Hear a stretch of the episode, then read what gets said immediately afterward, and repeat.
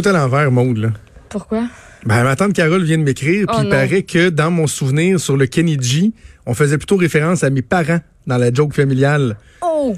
Mais je pense pas, parce que moi, mes parents, il y a eu deux accidents, ma soeur puis moi, mais à part de ça, là, je pense Carole, pas. vous tentez de vous défiler? Alors voilà, c'est fait. La controverse qui est partie. Vincent Dessureau qu'on rejoint pour terminer la semaine. Salut, Des. Allô, comment ça va?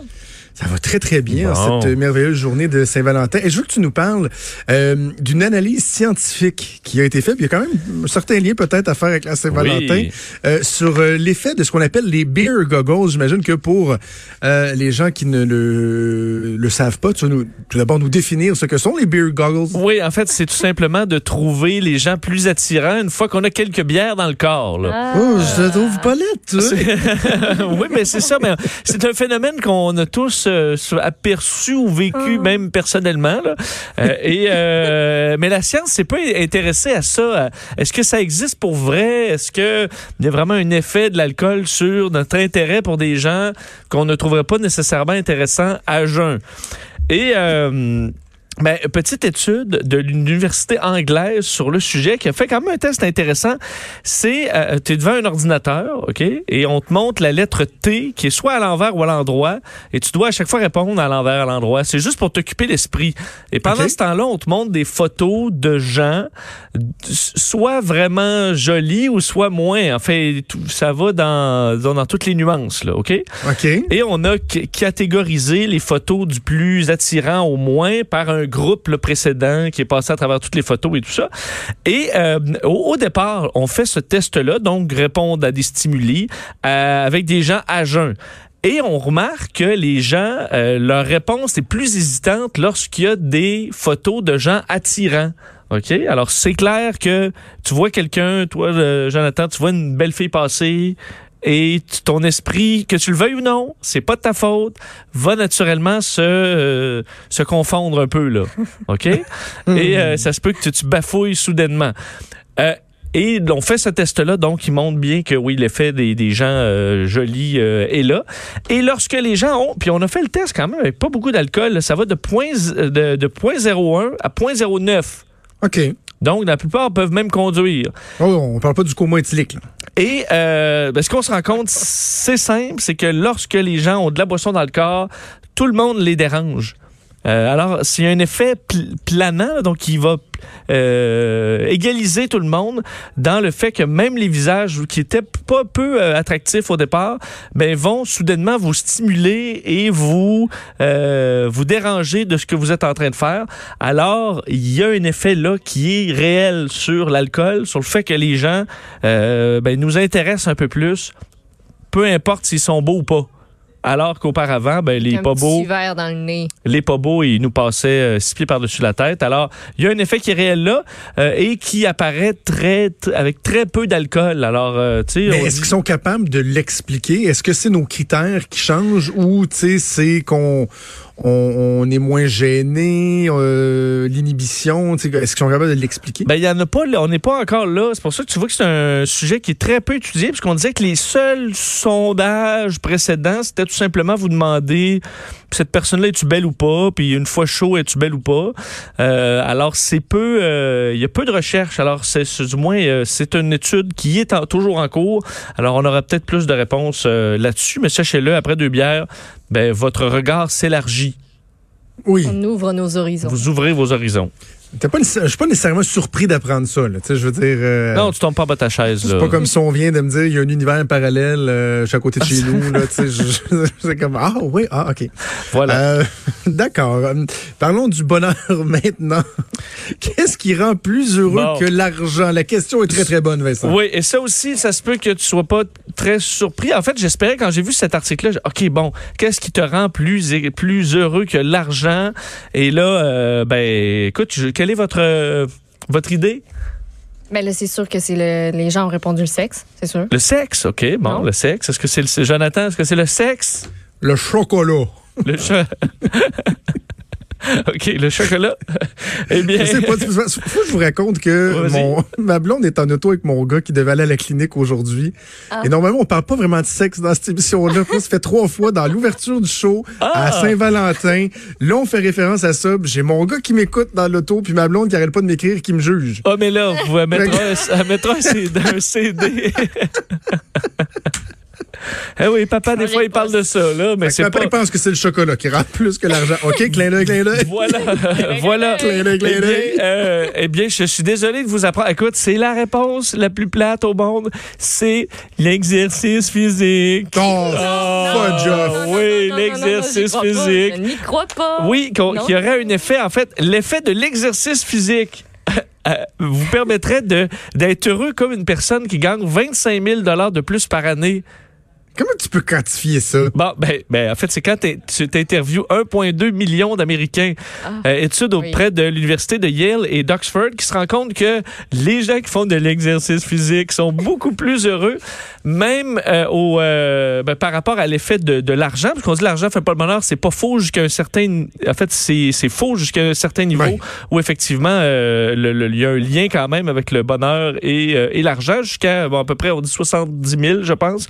Mais euh, donc, pour gagner, pour être aussi heureux qu'une. En fait, si vous avez 25 000 de moins que votre voisin, mais commencez à courir et vous allez égaler son niveau de bonheur. Mais, il y a un mais. C'est peut-être la bonne nouvelle, c'est que c'est une- un effet en U, le bonheur relié à l'exercice physique. C'est-à-dire qu'à un moment donné, quand t'en fais trop, tu, ne, tu deviens moins heureux. Alors, le sweet spot, là, parfait, c'est euh, trois fois semaine, 30 à 60 minutes. Alors, c'est pas si pire. Mais c'est un exercice physique, moi, ce que j'ai nommé. Tu, ouais, mais 30 à 60 minutes. C'est un exercice physique de 30 à 60 minutes. Trop. Tabarouette, tu peux y aller plus pour le Marjolaine doit 30, mais trois- capoter, là. 3 fois 30. Hey, je dis toutes les affaires que t'aurais dit si ton fils écoutait pas à radio, Hein? là. Parce que, entre autres, ça a l'effet, évidemment, le fait euh, sur euh, perte de poids, gain musculaire, moins de cholestérol, santé mentale, plus de focus euh, et tout ça. Alors, ça amène les gens à être, euh, à être plus heureux. J'aurais aimé vous donner une autre réponse qui demandait moins d'efforts. Mais on dit dans l'année, là, on a, on a des journées de mauvaise santé mentale, semble-t-il. Et ceux qui font du sport en auraient 35 par année. Et ceux qui en font pas, 18 de plus. Oui, mais. Des journées sombres.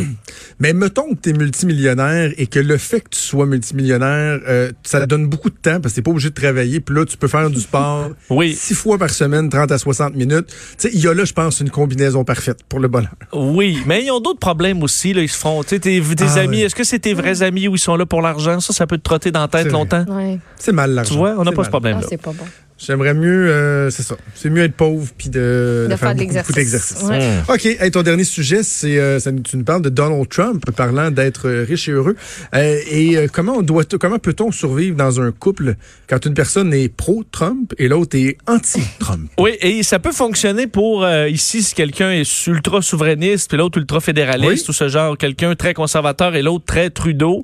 Euh, c'est euh, en fait un groupe de, de l'université de Californie qui étudiait enfin en, en- le stress et la communication en 2017 au moment de la euh, de, de- bon où Trump euh, est devenu président. Et il voyait un stress chez les étudiants par rapport à ça et leur couple parce que mettons leur blonde est- était Hillary euh, puis eux étaient Trump mais il y avait des tensions dans le couple.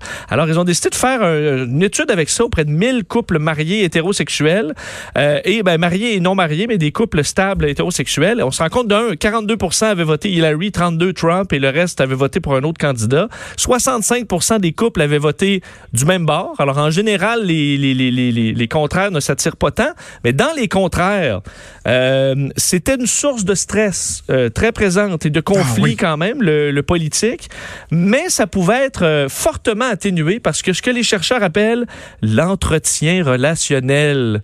Et ça, ça veut dire, Jonathan, ben, ça veut dire complimenter son partenaire, euh, être physiquement affectueux, avoir un dîner ensemble, dire merci. Oh, c'est comme lui dire j'aime autre chose chez toi que ton allégeance politique. Ben, c'est ça, vous vous faites une espèce de bulle solide. Tout au complet, sauf pour ça. Ben, on dit c'est comme un parapluie ou un imperméable qui vous permettra de traverser la tempête au moment des élections. Alors, pendant les quatre ans, pas d'élection, ben, vous faites ça, l'entretien relationnel, et lorsque ça va arriver, parce que là, ça va arriver, ben, vous serez prêt Hein? Votre couple Ah, sera assez wow. solide pour traverser la tempête. Faites ça comme si c'était une job à temps plein puis que c'était quelque chose là. C'est ça, chérie, aujourd'hui, on fait notre entretien relationnel. Alors, vous vous dites des mots doux, vous allez souper, puis Ah, ben parfait, on est correct. Après ça, vous pouvez vous envoyer promener euh, sur, euh, sur Bernie Sanders ou euh, Donald Trump. Voilà. Amusez-vous. Voilà. Ah, Hein? On peut juste aussi toujours bien s'entendre puis essayer d'éviter les- des, des sujets comme celui-là qui sont Ben, sans issue. Là. Ça peut être ça aussi l'idée. Ouais, mais ça dépend. Mettons que tu t'es, ta blonde était diamétralement opposée là, à tes visions politiques. J'ai déjà, déjà vécu ça. J'ai déjà vécu ça. Est-ce que c'était une source de tension? Oui. Bon. On n'est plus ensemble aujourd'hui. D'ailleurs, ça fait C'est ça. 16 ans que je suis euh, heureux, marié heureux. Et c'est pourquoi ça que t'es pas? Parce que t'as pas fait d'entretien relationnel. Voilà, voilà. OK, hey, merci Vincent. Hein? T'écoutes cet après-midi avec euh, Mario, puis ensuite euh, aux têtes enflées. Je te souhaite un excellent week-end, une bonne Saint-Valentin. À toi également, à Maude. Euh, Maude, salutations toutes particulières aux gens louches qui nous écoutent depuis le début de la semaine. Euh, je vous salue parce que vous m'écrivez encore. là, J'ai reçu 4-5 messages.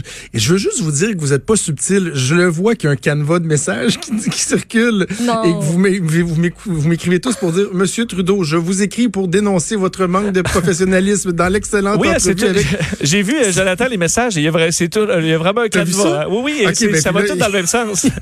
Là, ils m'écrivent tout en La en liberté d'expression, puis C'est blablabla. très drôle. Mais écoute, Oui. moi, je suis pas le, le, le blo- je suis pas un bloqueur compulsif là, sur Twitter, mais j'ai pris une décision avant hier. Toute personne qui me fera référence à la personne louche que j'ai eu en entrevue, qui a des propos louches et qui est suivi par des gens louches, je vais vous bloquer. Je vous veux pas dans ma vie, bande de louches.